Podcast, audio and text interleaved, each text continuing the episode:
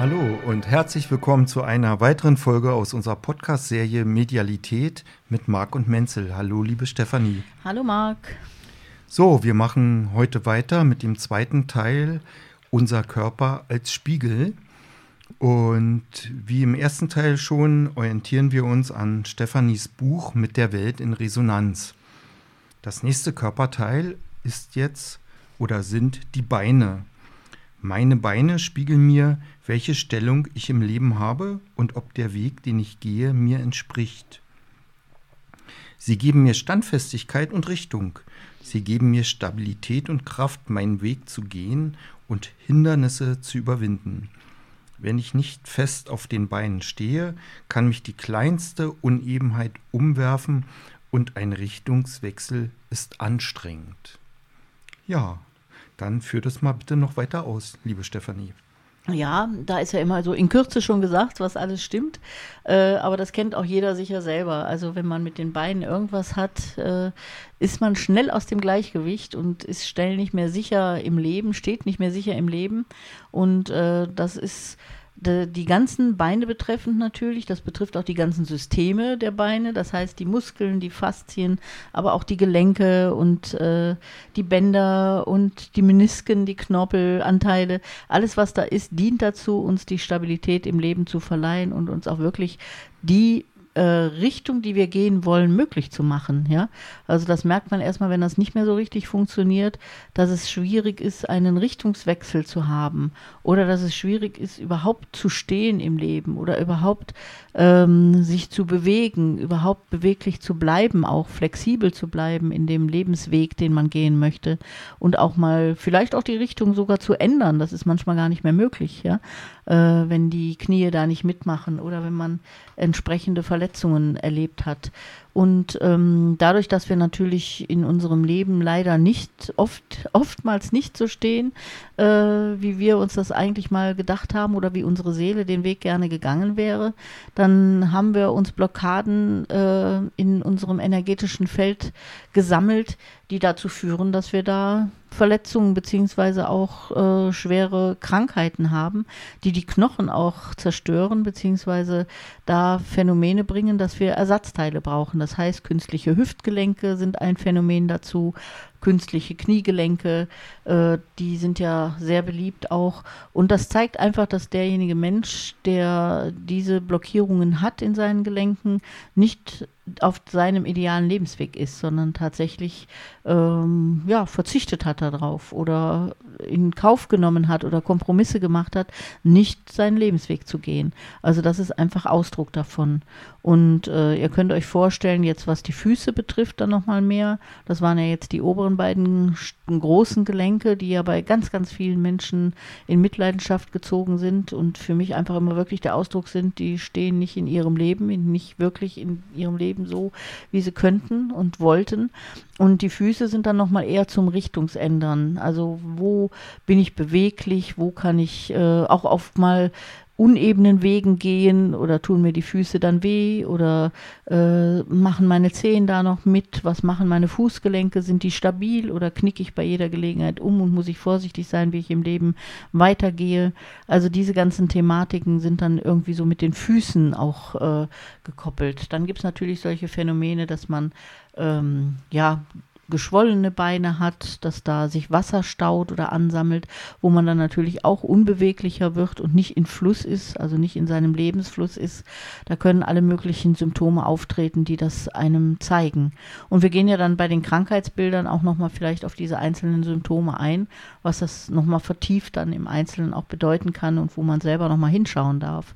Aber ich finde so dieses Oberkapitel, was die Beine bedeuten, wie man im Leben steht und wo man hingehen will und ob man auf seinem richtigen Weg ist, das sind schon immer aus der Alltags- und Umgangssprache ganz gute Hinweise, wo man schon mal so diesen ersten Schritt gehen kann in die richtige Richtung. Mhm. Okay, danke schön. Mir kommt gerade die Frage oder das Bild. Wir haben im ersten Teil über die Arme gesprochen, dass das Herzchakra über die Arme verbunden ist bis in die Hände hinein. Und jetzt hatte ich gerade so ein Bild, äh, ist es vielleicht ähnlich, dass unser Wurzelchakra so über die Beine verbunden ist und über die Beine und die Fußchakren ich dann eine Erdverbindung herkriege. Auf jeden Fall. Also das ist auch wirklich schön, als schönes Bild, danke dir, ähm, da so die Arme, die sich ja auch wirklich nach oben öffnen können, wo man über die kosmische Energie angebunden ist als Mensch hier, als Wesen.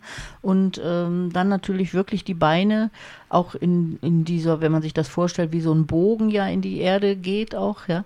Und äh, über das Basischakra die Anbindung an die Erdenergie da ist, also wo man auch verwurzelt sein kann. Und so sind wir eben als Menschen zwischen Himmel und Erde die Wesen, die das beides verbinden und uns ja auch beidem widmen und einmal diesen geistigen Ursprung haben, aber auf der anderen Seite mit den Beinen deutlich sichtbar ja auch diese ganz starke Verbundenheit mit der Erdkraft, mit der Erdenergie und wirklich Wesen sind, die hier auf der Erde stehen. Dafür haben wir unsere Füße und Beine, dass wir hier uns auch verwurzelt fühlen und auch Teil der Erde äh, als Teil der Erde uns empfinden dürfen. Also nicht Erde im Sinne von Erde, sondern im, im Sinne von Gaia, also Erde als Lebewesen, wo wir über diese Kraft unserer Beine auch damit der Erde als Lebewesen ganz, ganz eng in Verbindung sind und unsere Wurzeln haben dürfen. Mhm. Ja, prima. Ich habe jetzt gerade so ein Bild vor Augen. Ähm, was, was ist denn, wenn jemand zum Beispiel einer Amputation äh, unterworfen wurde und, sag ich mal, keine Beine hat? Oder wenn jemand im, im Rollstuhl sitzt. Wie ist dessen Erdverbindung oder wie, wie kann der die auch noch verstärken? Wie sieht es bei dem aus? Also es ist natürlich ein großes, großes oder ein komplexes Thema oder Themenkreis. Ähm, auf jeden Fall ist das so, dass die Verbindung da zur Erdenergie gestört ist. Man kann da natürlich sehr viel über die Chakrenmeditation machen, dass man sich wirklich über das Wurzelchakra immer wieder stark anbindet und äh, dieses äh, Chakra da auch betont. Auf jeden Fall ist die Verbindung da. Aber es ist eben vielleicht auch schon wieder, was wir ja in der vorigen Pod, äh, Podcast-Folge schon hatten, aus anderen Inkarnationen Themen, die man mitgeschleppt hat und die einem sich jetzt hier im Körper zeigen und äh, die man da auch nochmal ein bisschen komplexer anschauen darf. Also das kann durchaus sein, dass da Verbindungen in alte Inkarnationen oder in die Ahnengeschichte bestehen, wo vielleicht im Krieg Themen waren, wo man verletzt war oder wo ein Großvater oder ein Urgroßvater ähm, schlimme Verletzungen aus dem Krieg mitgebracht hat oder andere Themen schon als Belastung da sind oder aus anderen Inkarnationen durchaus auch, dass sich hier noch in diese äh, jetzige Lebensrealität reingeschleppt hat und man da jetzt an den Blockaden das erkennen darf, beziehungsweise auch nochmal äh, Frieden damit finden darf, denke ich mal. Das ist ja die Herausforderung bei solchen Themen oft auch. Mhm. Okay, mhm. Dankeschön. So, jetzt komme ich zum nächsten Körperteil und zwar zum Bindegewebe. Mein Bindegewebe spiegelt meine Elastizität im Leben. Es zeigt mir meine Weichheit, aber wenn es fehlt, auch meine Grenzenlosigkeit. Es lässt mich meine Verletzlichkeit spüren und ist gleichzeitig Schutz und Polster. Ja, Bindegewebe ist was sehr Faszinierendes. Also äh, da haben wir ja sehr, sehr wenig Bewusstsein für. Ne? Also das ist ja nicht so, dass ich einmal am Tag an mein Bindegewebe denke oder damit umgehe oder irgendwas Spezielles. Doch, das kann schon sein, dass jemand Nahrungsergänzungsmittel nimmt für seine Bindegewebe. Aber im Grunde ist das was, was so selbstverständlich da ist und einem nicht so sehr auffällt. Und erst dann auffällt, wenn es fehlt. Das ist ja das Faszinierende. Also wenn man da eine Störung hat im Bindegewebe, dann merkt man erstmal, dass einem was fehlt und dass das verdammt wehtun kann. Und ähm, da gibt es ja dann die unterschiedlichsten Phänomene auch. Also das Fehlen ist eins. Dann kann man sich das so vorstellen, dass ja da wirklich wie ein, ein Schutzmantel fehlt, ja, ein Puffer fehlt da. Da ist der, die Beweglichkeit, oder wenn man sich dann stößt und man hat kein Bindegewebe, dann ist man so sofort im Schmerz, ja. Also ähm, kannst du dir so vorstellen, wenn du dich irgendwo stößt, hat das Bindegewebe ja diesen Puffereffekt und dann hast du erstmal nur einen blauen Fleck. Dann gibt es einen Bluterguss da drin und es tut ein bisschen weh, ganz klar, aber das heilt wieder ganz schnell, aber dein Körper ist geschützt darunter. Ne? Wenn du das Bindegewebe nicht hast, dann gehst du sofort mit der Verletzung auf den Muskel, an die Bänder oder an die Knochen sogar. Und ähm, das ist viel, viel schmerzhafter nochmal. Und äh, dein Schutz fällt einfach flach. Also du hast dann eben keinen Schutz, sondern das geht durch bis auf die äh, richtig direkt in die Tiefe. Und äh, das Bindegewebe ist deswegen unfassbar wichtig, auch als Speicher, auch als Transportebene. Also da werden ja viel Flüssigkeiten transportiert und äh, auch als wirklich äh, gespeichert. Ja. Äh, du hast ja auch Fettspeicher, die dann am Bindegewebe direkt andocken. Und äh, das ist ein, ja, wenn einem sowas fehlt, wenn da eine, ein Phänomen ist, dass einem das fehlt, fehlt einem wirklich der Schutz im Alltag auch. Also man hat dann, man ist ungeschützt, man fühlt sich ungeschützt und man fühlt sich so, als ob man direkt auf den Knochen landet und als ob es direkt sehr viel härter ist das Leben. Also das ist äh, wirklich wie so ein ja, Schutz, würde ich sagen. Mhm. Wie kann man denn die Zellulite in diesem Zusammenhang deuten, unter der ja viele Frauen angeblich leiden oder mit zu tun haben? Das ist ja so äh, eigentlich ein Thema, Thema der, des Bewusstseins, ja. Also, dass äh, ein Wachstum stattfindet, was nicht äh, ähm, wie kann man das sagen, ja, ergriffen ist, ja. Also es wächst ein Gewebe, äh, wo die Haut aber nicht mitwächst. Darunter wächst ja das Gewebe weiter und dann entsteht so eine Zellulite. Also da kann man mit sehr viel Bewusstsein viel machen. Das passiert dann insofern, wenn man viele äh, sich einölt, sich massiert oder cremt oder so, dann bringt es da schon mal Bewusstsein hin und äh, dann kann man damit schon mal ganz viel machen. Aber das ist im Prinzip so ein Bereich, wo in dem Augenblick kein Bewusstsein drin steckt. Oder was heißt, kann man nicht sagen, kein Bewusstsein, aber das Bewusstsein noch ein bisschen verstärkt werden sollte dahin. Und äh, was ja zum Beispiel auch in diesem Bereich gehört, ist das äh, Lipödem, was ja vielfach äh, auftritt auch, dass da ein Wachstum stattfindet, was ausgesprochen schmerzhaft auch ist.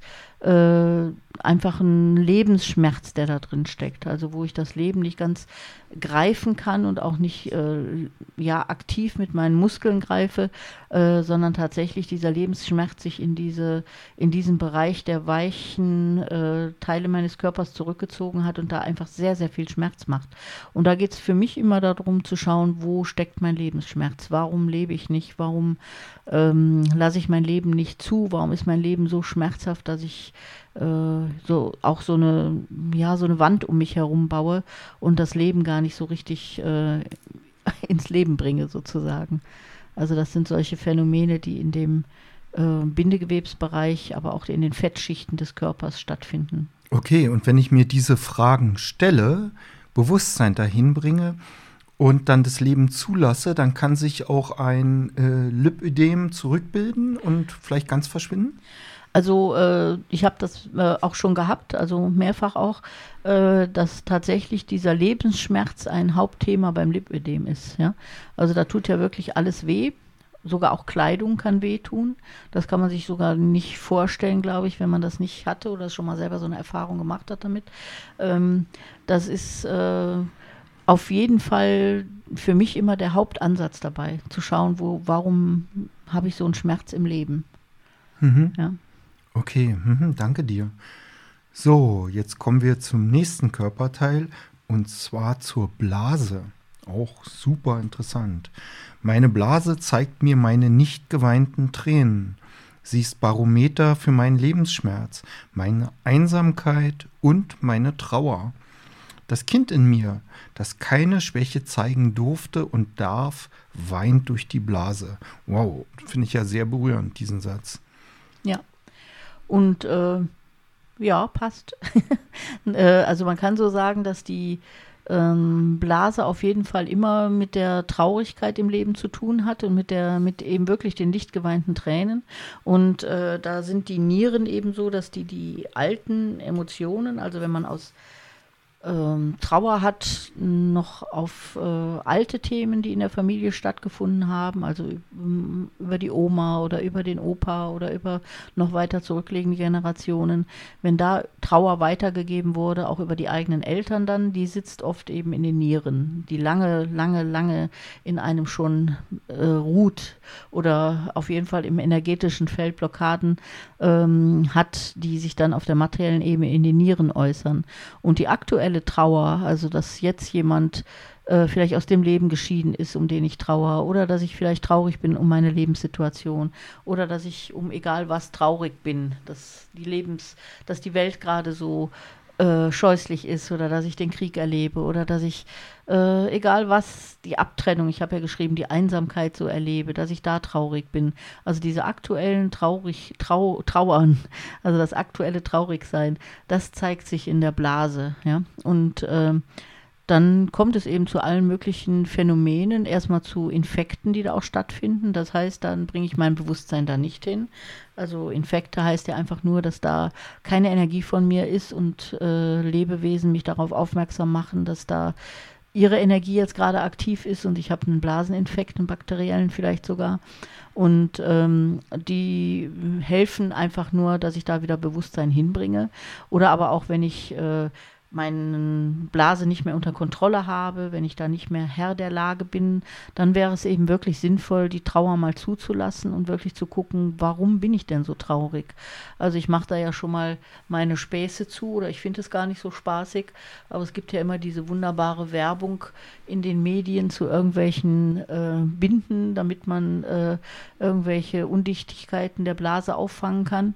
Äh, die werden alle überflüssig, wenn die Frauen ihre Trauer anschauen würden oder diejenigen Personen, das sind ja nicht nur Frauen, dass man mal auf seine Trauer schaut, dann hat man auch keine undichte Blase.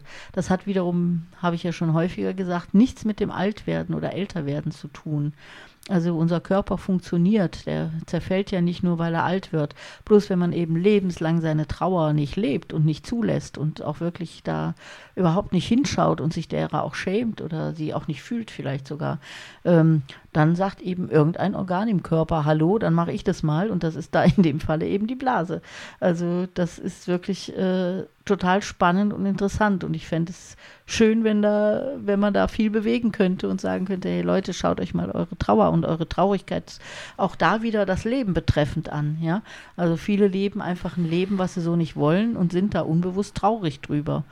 Äh, und da wäre es eine Chance, da mal hinzuschauen. Sagen wir mal so.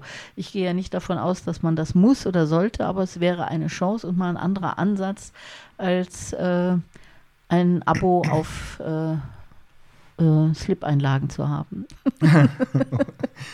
okay, also ein, ein Lebensschmerz hat dann also sozusagen seine Auswirkungen auf, auf mehrere Körperteile. Und das kann überall im Körper stecken. Ja. Ne? Lebensschmerz mhm. kann in allem stecken. Äh, gehört auch immer ein bisschen damit zu, äh, zu, fast jeder Krankheit auch dazu. Ja?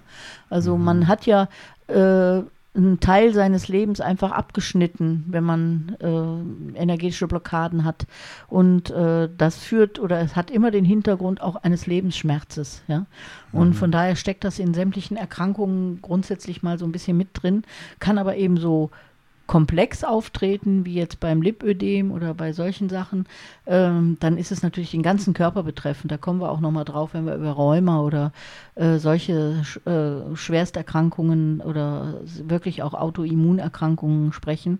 Da gehören solche Ansätze des Lebensschmerzens auf jeden Fall immer mit rein, ganz mhm. stark.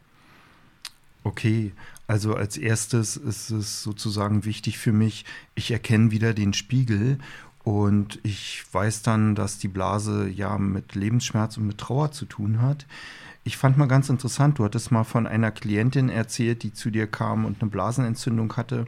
Und da hatte dann die Trauer um ihren Hund und ja, in der Folge dann die Trauer um ihre Oma drin gesteckt. Und durch Sprechen darüber, das Lösen der Blockaden, wozu vielleicht sogar schon ein Gespräch reicht, konnte dann die Blasenentzündung verschwinden das geht auch so schnell. Also, ne, das ist wirklich so, ähm, dass wir, wir sind eben so erzogen, beziehungsweise unsere alten Erziehungsstile waren eben so orientiert, dass man Gefühle nicht zulässt. Ja? Und äh, es gibt da total äh, ja, interessante Sachen auch zu. Also ich habe das letztens mal gehört von jemand, der auch in der Beratung tätig ist und äh, der sagte einfach, dass nach dem Todesfall ähm, wenn jemand länger als sechs Wochen trauert, wird er als krank eingestuft und kann auch entsprechende Medikamente bekommen. Ja? Und äh, für mich ist unter Umständen trauerst du sehr, sehr lange um etwas, um jemanden. Und äh, dann deswegen bin ich nicht krank, sondern ich habe einfach ein Gefühl, was gesehen werden möchte und einen tiefen Schmerz hinten in, in meinem Herzen, der einfach anerkannt werden will und auch gefühlt werden möchte. Also äh, ich finde das ganz erschreckend, was wir da so in dem normalen Umgang eben machen ja, dass wir einfach sagen, das darf nicht sein, so ein Gefühl. Das muss dann weg sein, sonst ist man krank. äh, Finde ich also total schräg, so einen, äh, so einen Hintergrund, ja. Und äh, wenn jemand eben traurig ist und auch wirklich äh, die ähm, den Verlust von etwas oder von einem Wesen oder einem Menschen oder einem Tier, was, was er sehr liebt oder dem er sich sehr verbunden fühlt, dann hat jeder seine ganz individuelle Zeit zu trauern. Ja? Und manch einer braucht da eben lange für, manch einer braucht es im Moment gar nicht, aber vielleicht in fünf Jahren oder in zehn Jahren. Aber irgendwann kommt dieser Schmerz und diese Trauer und dann sollte man sich da auch Zeit nehmen und dieses Gefühl auch schätzen und auch ähm, schauen, wo man über das eigene Leben traurig ist vielleicht oder wo man selber in Trauer ist um sich und um seine ganze, äh, seine Lebenszusammenhänge. Also ich finde, Trauer darf viel mehr Raum bekommen und äh, ich bin sicher, dass da die Blase eben einen großen Anteil hat, äh, die Trauer zu äußern und ähm, da würde es sicher helfen, wenn wir da ein bisschen anders mit umgehen könnten. Mhm. Okay, ja, sehr interessant. Dankeschön. So, das nächste Thema ist das Blut. Mein Blut ist die Energie, die mein Leben, meine Vitalität durchdringt und alles im Körper lebendig verbindet. Blut enthält alle Stoffe, die ich brauche und alles, was mich lebendig sein lässt. Es enthält alle Informationen über mich und ist der Stoff für Wachstum und Veränderung. Es ist Transportmittel und Informationsmedium zugleich. Ja, ist schon alles gesagt, oder? ist spannend. Auf jeden Fall ist Blut natürlich der Lebenssaft sozusagen. Mhm. Und äh, für mich ist ja vom energetischen her betrachtet das Herz das Zentrum unseres Lebens was einmal Zentrum des äh, gesamten materiellen Körpers ist, aber ja eben auch das Zentrum des Energiekörpers, also der Aura, wo alle Empfindungen von außen landen und wir auch unsere Empfindungen von innen nach außen abgeben über die Rotation des energetischen Feldes. Und äh, unsere Blutbahnen sind oder unser Blut selber äh, die sind genau das gleiche eben für den Körper, ja. Also das Herz ist da zentral und im Herz werden alle Informationen, auch viele hormonelle Informationen ins Blut gegeben, damit es in jede letzte Zelle strömt und den Körper informiert. Und umgekehrt auch, alles, was im Körper stattfindet, wird im Herz äh, wahrgenommen und auch optimiert. Also das Herz ist für mich da ein ganz, ganz wichtiges Sinnesorgan und Wahrnehmungsorgan auch. Und das Blut hat tatsächlich alle Informationen die den Körper betreffen, trägt es in sich und äh, alles, was den Körper nährt, trägt es in sich, alles, was der Körper abgibt, trägt es in sich und verarbeitet das. Also das Blut ist wirklich ein wunderbarer Saft, äh, der uns lebendig macht und auch am Leben hält und ja, alles möglich macht, was wir so tun. Ich glaube, das ist äh, genial, was das Blut ist oder was das, ja. Mhm. Ich finde interessant, wenn man äh, jemandem Blut abnimmt und einen Bluttropfen auf dem Objektträger hat, dass der den ganzen Körper widerspiegelt. Also alle Körpervorgänge, auch den, den, den Zustand der Person. Also aus einem einzigen Bluttropfen kann man so viele Informationen über den, den Körper, die, die, den, auch den emotionalen Zustand eines Menschen herauslesen, das hätte ich nie gedacht. Ja, ist alles, äh, wie gesagt gerade, ne? So, du hast alles im, äh, über das Herz in das Blut aufgenommen und äh, hast da die komplette Information über dich und das bist du, so wie dich dein Blut, so wie du, wie dein Blut ist, bist du, ja. Mhm. Da ist dein Energiefeld drin, da sind deine Energien drin. Das macht es ja dann für mich auch schwierig, Bluttransfusionen zu haben, also den Austausch von Blut, weil natürlich ist das ein universelles, äh, komplexes Lebensorgan, das Blut. Ja, also natürlich ist es grundsätzlich bei allen gleich zusammengesetzt, könnte man so sagen.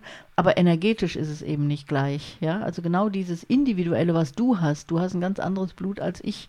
Und ähm, deswegen kann man das nicht so einfach austauschen, sondern wenn du, wenn ich jetzt eine Blutkonserve von dir bekomme, muss ich dieses Blut von dir erstmal wieder energetisch integrieren. Also das geht nicht so einfach. Das muss ich erstmal wieder zu meinem machen. Also deswegen, wenn jemand viele Blutkonserven bekommt, ist das richtig, richtig anstrengend. Auch für das Herz, weil das muss ich erst wieder in das Feld integrieren und ähm, ähm, erstmal wieder die Schwingungen aufnehmen, die zu deinem Sein gehören. Und äh, das macht für mich solche Sachen immer gar nicht so einfach. Da gibt es natürlich dann unterstützende Medikamente oder Sachen, die man da machen kann von der schulmedizinischen Seite, aber trotzdem finde ich das äh, gar nicht so einfach, was da passiert eine Verbindung des, ja, sag ich mal, gespendeten Blutes oder des abgenommenen Blutes zum Ursprungskörper bleibt auch bestehen. Die haben da Versuche gemacht, die haben Blut abgenommen und den Blutstropfen irgendwie behandelt, ich weiß jetzt nicht, irgendeine Lösung dazu gegeben und der Körper, aus dem der Blutstropfen entnommen wurde, hat darauf reagiert. Auf jeden Fall, das ist, ist, so. Ne? Und das unterschätzen mhm. wir eben total, weil das ja in unserem äh, rein wissenschaftlich äh, schulmedizinischen Denken auch nicht vorkommt, sowas, ja. Also dass da äh, so ähnlich wie bei der Homöopathie ja dann auch, ja, dass man in dem Moment, wo nichts Materielles da ist, dann ist doch auch nichts mehr da. Und das stimmt ja halt nicht, sondern es ist ja eben was Geistiges da, was Energetisches da.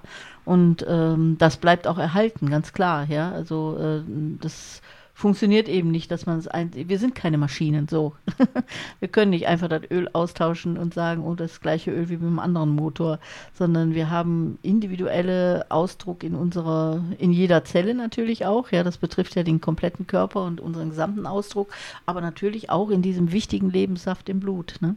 Mhm. Okay, kommen wir zum nächsten Körperteil und das ist die weibliche Brust. Meine Brust spiegelt mir meine weichen mütterlichen Anteile. Sie lässt mich Ruhe und Fülle spüren. Sie spendet Leben und nährt. Sie ist rund und schön. Ja, da kommt mir gleich, ähm, ja, man hört viel von Brustkrebs bei Frauen. Hat das was mit diesen weichen mütterlichen Anteilen zu tun? Aber sag bitte erstmal grundsätzlich was zur Brust. Ja, also da war ja jetzt gerade auch schon wieder ganz gut, das so in dem Text erfasst in Kürze.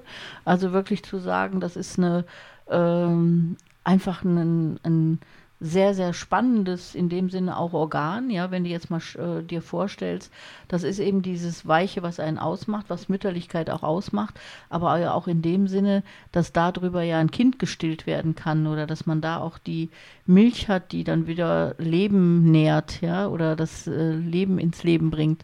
Und äh, das finde ich immer eine ganz, ganz schöne Vorstellung. Ich kenne das ja selber von meinen Kindern, was das für ein schönes Gefühl auch ist, äh, zu stillen und da das Leben weiterzugeben und wie genial das dann auch alles ähm, von dem Körper funktioniert in dieser Muttermilch, die da weitergegeben wird, dass es genau immer die Zusammensetzung hat, die das Baby gerade braucht oder so, wie unser Körper das alles so ideal auch hinbekommt. Und äh, die Thematik des Brustkrebses ist eben häufig so, dass man, ähm, also Krebs ist ja, da gehen wir ja auch dann wieder bei den Krankheiten nochmal viel äh, tiefer drauf ein, äh, ist ja für mich immer diese Kombination von Wachstum und äh, Resignation, die zusammenkommen. Das heißt, man könnte wachsen, aber man hat resigniert. Das heißt also jetzt ähm, für den Brustkrebs sind das häufig Phänomene, dass man gerne noch ein Kind gehabt hätte oder noch gerne äh, schwanger geworden wäre, sich das aber verweigert oder es funktioniert nicht oder man hat nicht den Partner dazu.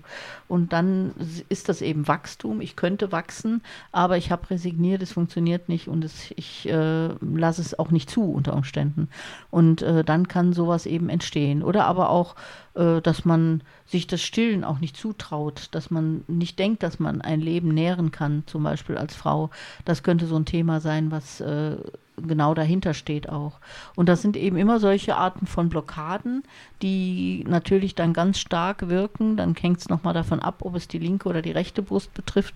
Ähm, also ob es dann die weibliche oder die männliche Seite ist im energetischen Feld, äh, welche Themen dahinter stecken. Vielleicht hat der Vater immer gesagt, ah, ich möchte keine ähm, also ich möchte eher einen Sohn als eine Tochter. Ja, das heißt zum Beispiel, dass man sich seine Brust gar nicht zugesteht und äh, lieber ein Junge wäre und seine Brust auch gar nicht mag oder das auch eklig findet oder überhaupt nicht genießen kann, diese weiche, runde Form auch nicht genießen kann.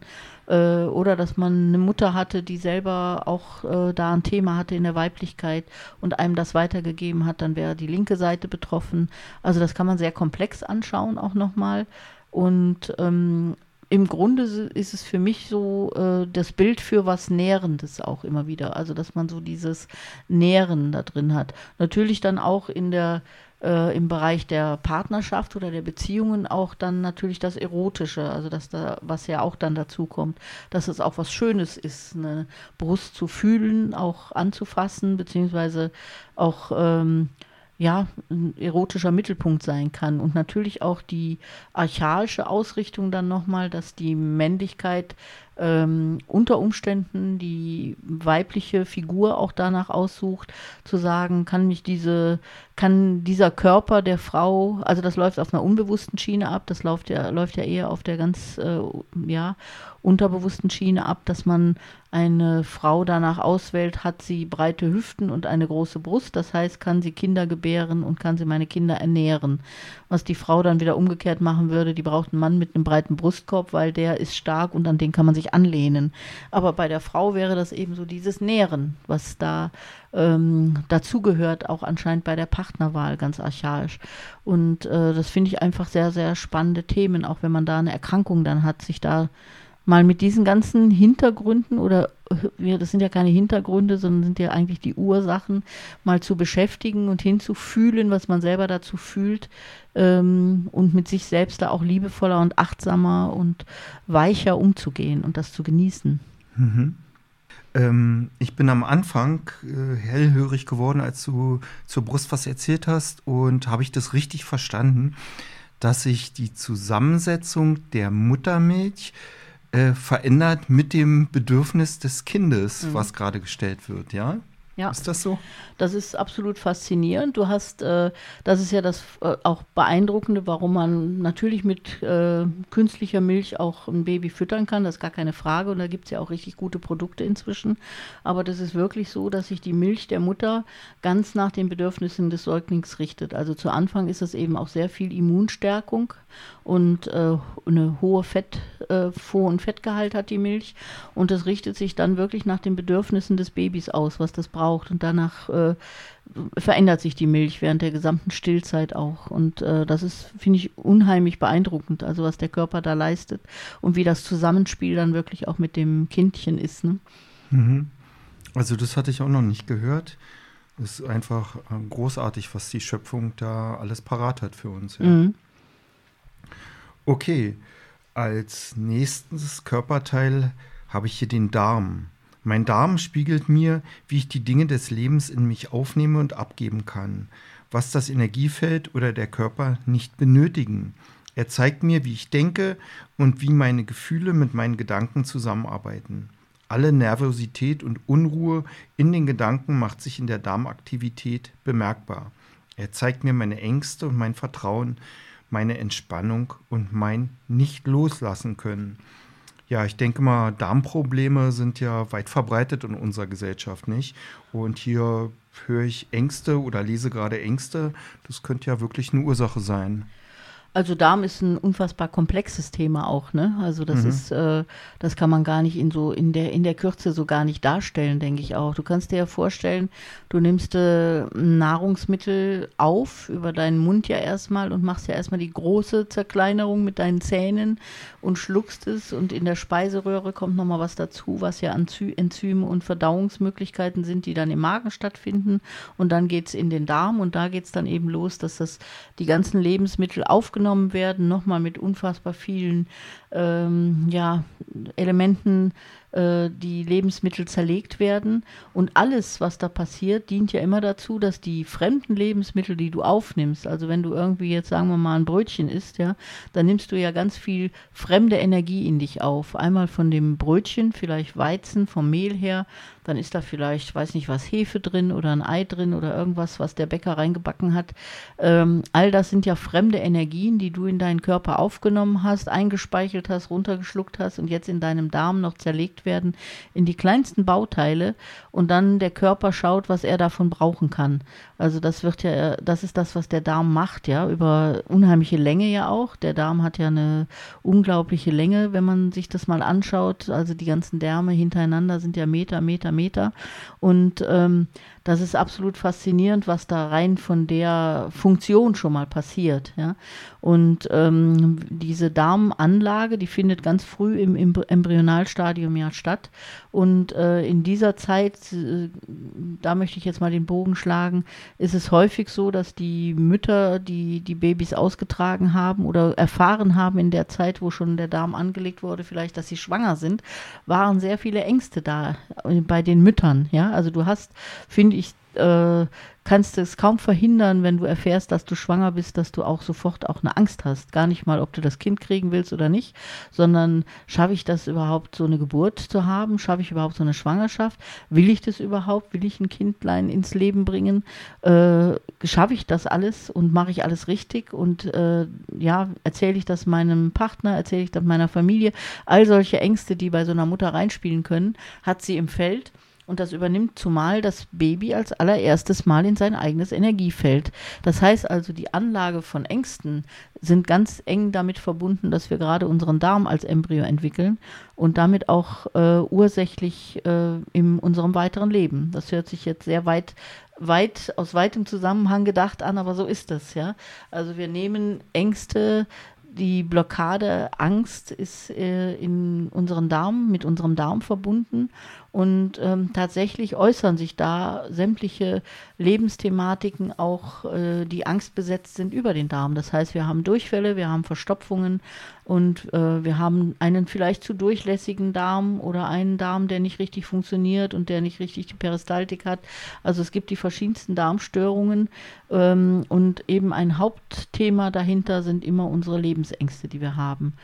Also das heißt, du hast eine Angst, also irgendwas kommt im Außen auf dich zu, was dir Angst bereitet, dann wird deine Angststruktur angetriggert und du kriegst Schiss. Also da ist ja wieder unsere Sprache wie in allen Bereichen perfekt. Also Schiss oder eben ich lass nicht los, dann wäre es die Verstopfung. Ähm, das bedeutet einfach, ich bin mit meinem Leben nicht in Fluss und äh, die Angst lässt einfach alles durch und kann nicht mehr oder lässt im, im Darm nicht zu, dass ich die Stoffe aufnehmen kann, die für mich und mein Leben notwendig wären. Also ich kann mich nicht mehr ernähren, sondern äh, ich habe wirklich Lebensängste damit dann auch. Also das ist auch ein riesenkomplexes Thema, gehen wir auch bei den Krankheitsbildern ja dann sicher nochmal drauf ein. Aber das jetzt nochmal so als Beschreibung, mhm. dass die Ängste und auch das nicht loslassen können, also wenn ich es nicht schaffe loszulassen. Das kommt natürlich auch aus der frühen Prägezeit der Erziehung, wo wir vielleicht ähm, zur Reinlichkeit erzogen wurden und das nicht alles so einfach war, lange auf dem Töpfchen gesessen haben oder was auch immer die Eltern sich haben einfallen lassen, kann es durchaus auch sein, dass man da äh, verschiedenste Verdauungsprobleme sich äh, als Blockade geholt hat und dann im weiteren Leben einen das belasten kann. Also man hat ständige Verstopfungen oder äh, ständige Darmproblematiken. Äh, also das ist wirklich sehr, sehr umfangreich und komplex und betrifft sehr, sehr viele Menschen und natürlich heute auch die ganzen Allergien, die wir da noch haben, die auch den Darm betreffen. Aber da gehen wir bei den Krankheiten drauf ein. Ja, Genau, also der, dem Darm kommt auf jeden Fall eine zentrale Bedeutung zu. Und es gibt ja diese Aussagen, ist der Darm gesund, ist der Mensch gesund. Und wenn ich das mal richtig verstanden habe, ähm, liegt auch das Immunsystem, unser Immunsystem im Darm. Also du kannst die Sachen, finde ich, immer gar nicht so abgrenzen. Ne? Also natürlich ist das so, ist der Darm gesund, ist der Mensch gesund, auf jeden Fall. Aber du könntest das auf jedes andere Körperteil, glaube ich, sogar beziehen. Ja, also sagen wir mal umgekehrt, äh, ist irgendwas nicht im Fluss, dann kann sich das in allen Organen zeigen. Ne? Also wenn du irgendwo nicht stimmig bist oder so, dann kann sich das in jedem deiner Organe zeigen. Und umgekehrt ist, wenn du wirklich mit dir und deinem Leben im Reinen bist und im Fluss bist, dann bist du eben auch gesund, ja. Mhm. Oder bist du auch fit und hast keine Probleme. Und ähm, auf äh, jeden Fall ist der Darm ein ganz zentrales Organ, ein wichtiges Organ auch, zumal er ja auch so ähnlich wie die Lunge, da kommen wir ja auch nochmal drauf, ein Organ ist, was so die das habe ich ja eben extra so beschrieben auch, diese Außenwelt mit unserer eigenen Innenwelt verbindet. Ja, also da bringt eben das, was wir zu uns nehmen, wird verdaut und aufgenommen und das, was wir nicht mehr brauchen können vom Körper, äh, geht über den Darm auch wieder nach außen, ja, wird ausgeschieden. Also wir behalten nur das, was wir für unseren Körper brauchen können und geben das ab, was wir nicht mehr brauchen können. Von mhm. daher ist das ein wichtiges Organ auch im äh, ja, im Aufbau des Körpers und dann aber wirklich auch im Ausscheiden dessen, was wir nicht mehr brauchen können. Ne? Und damit Kontaktorgan nach außen. Also äh, das darf man auch nicht unterschätzen, finde ich. Mhm. Und du schreibst ja hier auch noch und hast es erwähnt, dass die Nervosität und Unruhe sich in der äh, Darmgesundheit niederschlägt. Ich kann mir vorstellen, dass gerade in den letzten ja, drei Jahren mit den, diesen ganzen Herausforderungen im Außen ähm, viele Leute Darmprobleme hatten. Auf jeden Fall und viel Angst und Schiss. Ne? Und mhm. man kann so davon ausgehen, wenn jetzt gerade wieder eine ähm, das ist ja dann immer so das Argument, ja, da kommt jetzt gerade wieder so eine Magen-Darm-Erkrankung, die so wellenmäßig durch die ganze Gesellschaft schwappt. Äh, das ist natürlich für mich so, da kann ich von ausgehen, dass sich im Moment sehr viele Ängste lösen. Ja? Mhm. Äh, das hat gar nichts mit den Erregern zu tun, sondern da ist es ja für mich von der Krankheit betrachtet immer genau umgekehrt. Also wenn mein Körper fit ist, habe ich überhaupt gar nichts. Und wenn ich in der Schwäche bin und irgendwo eben eine Angstblockade habe, wie jetzt dann im Darm, dann habe ich natürlich auch Erreger, die so für Magen-Darm-Erkrankungen sorgen, ja. Und äh, da wird dann auf einmal ganz viel an Angst bearbeitet und dann äh, habe ich eben diesen Durchfall oder diese Problematiken, ne? Mhm. Okay, ja, vielen Dank. Und ich würde dann jetzt einen Break machen in dieser Folge und in einer weiteren mit weiteren Körperteilen und Organen weitermachen. Vielen Dank. Ja, ich danke auch und wünsche euch viel Gesundheit, wenig Angst und eine gute Verdauung. Bis dahin. Tschüss.